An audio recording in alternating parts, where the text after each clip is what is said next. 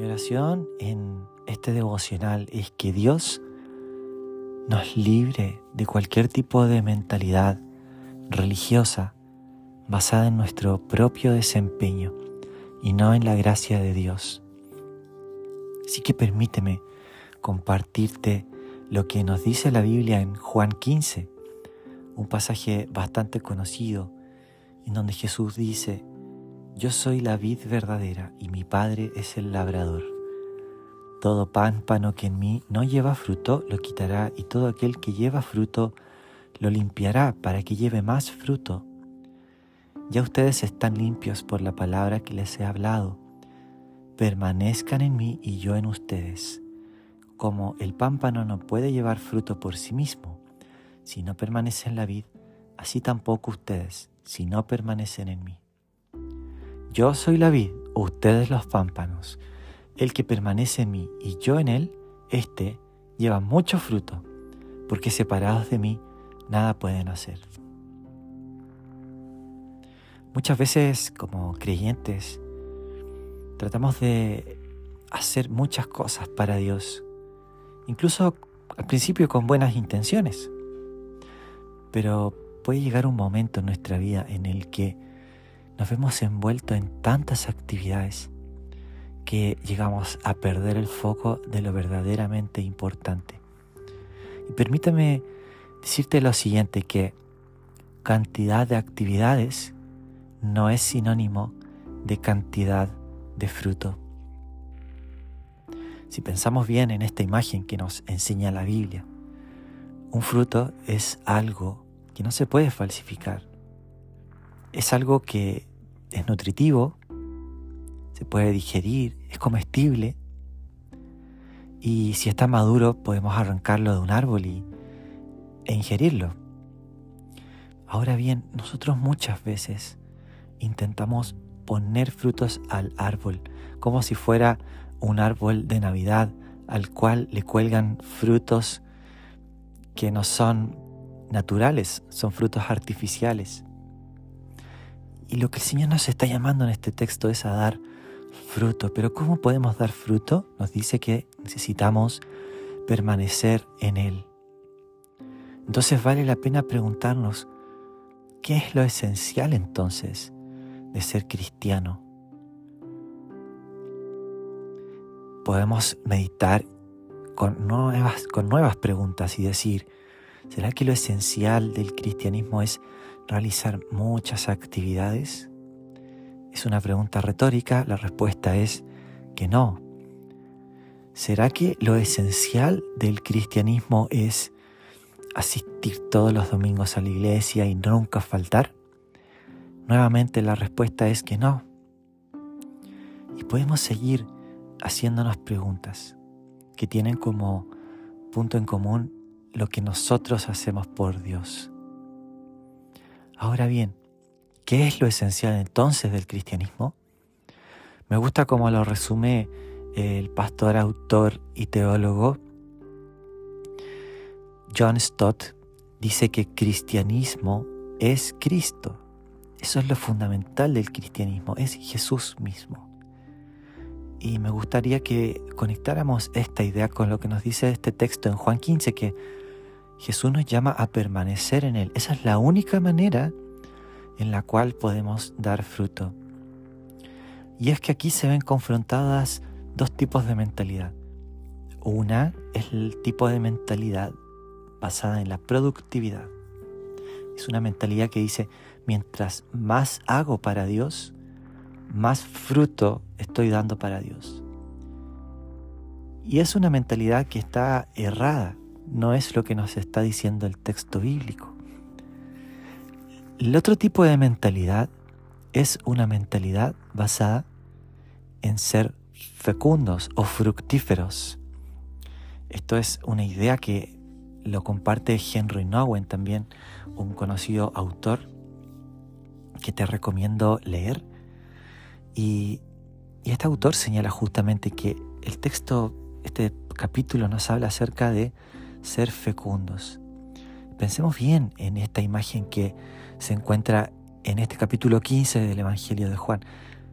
Si nos preguntamos cómo podemos dar fruto, La respuesta, digamos, desde un ámbito negativo es que no, no podemos dar fruto verdaderamente si nosotros intentamos colgar el fruto como si fuese un árbol de Navidad, porque ese fruto no sería un verdadero fruto. La única forma entonces, ahora sí respondiendo desde un ámbito positivo, la única forma de dar fruto es permaneciendo en Jesús, permaneciendo en Cristo. Es una imagen preciosa porque es, es, imagina que un árbol para poder llegar a dar fruto es porque está conectado a los nutrientes, está conectado al agua que va recibiendo de la tierra, va recibiendo los nutrientes del sol y entonces el fruto surge de forma natural. De la misma manera, si nosotros estamos conectados a Jesús, en nuestra vida, nuestro caminar diario con el Señor, vamos a dar fruto de forma natural, no va a ser un fruto autoimpuesto.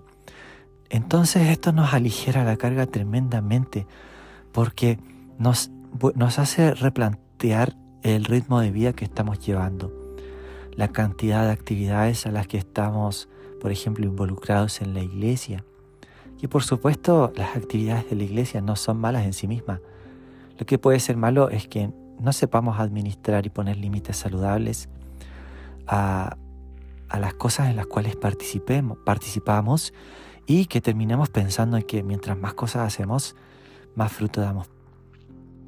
Y esto te lo estoy contando un poco desde la experiencia personal, que en mi propia vida llegó un punto en el que estaba haciendo tantas cosas para el Señor que eso ya estaba consumiendo mis fuerzas y no estaba dando verdaderamente un fruto, porque el Señor quiere que estemos bien también, en un sentido integral, con nuestras amistades, con nuestra familia, y así sucesivamente. Entonces, pensemos nuevamente qué es lo que nos está diciendo aquí el texto bíblico. Y hay una clave que me encanta porque en este mismo texto, eh, más adelante, nos dice que el Señor no nos ha llamado siervos. Esto lo dice el versículo 15. Ya no los llamaré siervos, porque el siervo no sabe lo que hace su Señor, pero los he llamado amigos, porque todas las cosas que oí de mi Padre se las he dado a conocer. Entonces aquí hay como una, una clave que descifra lo que Jesús acaba de decir.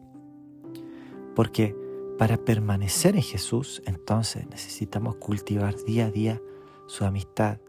Él no nos llama siervos, Él no nos llama personas que tenemos que rendir cuentas a Él de, así como de una manera, como si Él fuese nuestro, nuestro patrón y, y estuviese ejerciendo un tipo de presión sobre nuestra vida.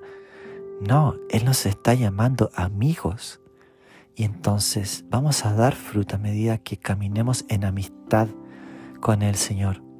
Así que permíteme plantearte esta pregunta que si te incomoda, entonces eh, va por buen camino esta pregunta. Las cosas que estás haciendo para el Señor, ¿cuál es la motivación real de tu corazón? Otra pregunta.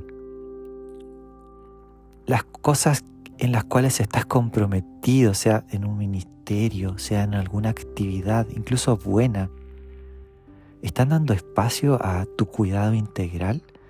¿Están dejando tiempo para que realmente puedas enfocar tu vida en Jesús o son solamente actividades?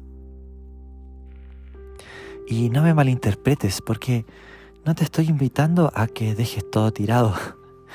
No, por el contrario, esto es más bien eh, un ejercicio para meditar en las verdaderas intenciones de nuestro corazón.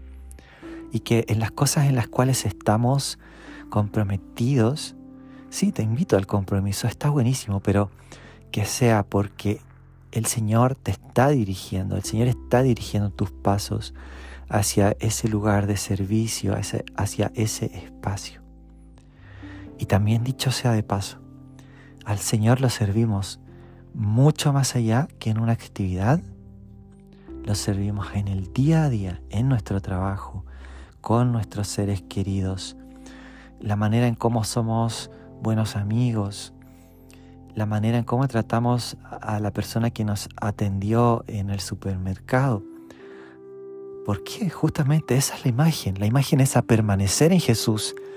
Y no podemos permanecer en Jesús solamente tres horas a la semana o un día a la semana. No, permanecer en Jesús es justamente eso, es permanecer. ¿Te imaginas un pámpano desarraigado de la vid? ¿Qué pasaría? Se seca, ¿no es cierto? no podría dar fruto. Por eso esta imagen que Jesús usa es tan poderosa, porque el Señor en el fondo nos está diciendo, mírame a mí, depende de mí, yo te doy los nutrientes, yo guío tu vida, yo soplo tu oído los pasos que tienes que dar. Esto se trata de dependencia y de amistad con Jesús. Entonces vamos a orar para que el Señor transforme nuestra mente que si en nuestra vida aún hay una mentalidad de productividad que piensa que mientras más hacemos, más fruto damos, que el Señor la, la transforme, la cambie por una mentalidad de fecundidad, por una mentalidad de ser fructíferos. Y esta mentalidad se trata de permanecer en Jesús, se trata de ser amigos de Jesús, porque si estamos cerca de Él, vamos a escuchar su voz. Vamos a aquietar nuestras propias voces internas y vamos a decir, Señor, esto se trata de ti. ¿Qué es lo que tú ya estás haciendo? Y yo me sumo a tu mover. Oremos. Padre, te confesamos que esto es una lucha, Señor, que no es fácil administrar nuestros tiempos, que no es fácil muchas veces poner límites saludables. Pero Espíritu Santo, ayúdanos, guíanos, muéstranos cuáles son las decisiones que están en tu corazón, guíanos a ser sabios también, a ser buenos administradores. Pero sobre todas las cosas, danos un corazón, Señor, que depende de ti 24 horas y los 7 días de la semana. Porque así es, Señor, no podemos dar fruto sin ti. Necesitamos desesperadamente de ti. Solamente tú eres el oxígeno de nuestra alma y sin ti no podemos, Señor, estar vivos ni un segundo. Señor Jesús, nos rendimos a ti. Queremos permanecer en ti. Guíanos, guíanos, Señor. Gracias por tu inmenso amor y gracia que enderezas nuestros caminos. Hanos sensibles a tu voz, a tu mover y también haznos obedientes, guíanos a ser rápidos en obedecer a lo que tú nos estás guiando, Señor. Gracias, gracias porque esto, se trata no de activismo, sino que de intimidad. Se trata de una amistad. Señor, queremos conocerte más. Háblanos, Señor. Queremos más de ti, Señor. Aquí estamos para ti. Dependemos de ti y nos entregamos a ti, Señor. En tu nombre Jesús oramos. Amém.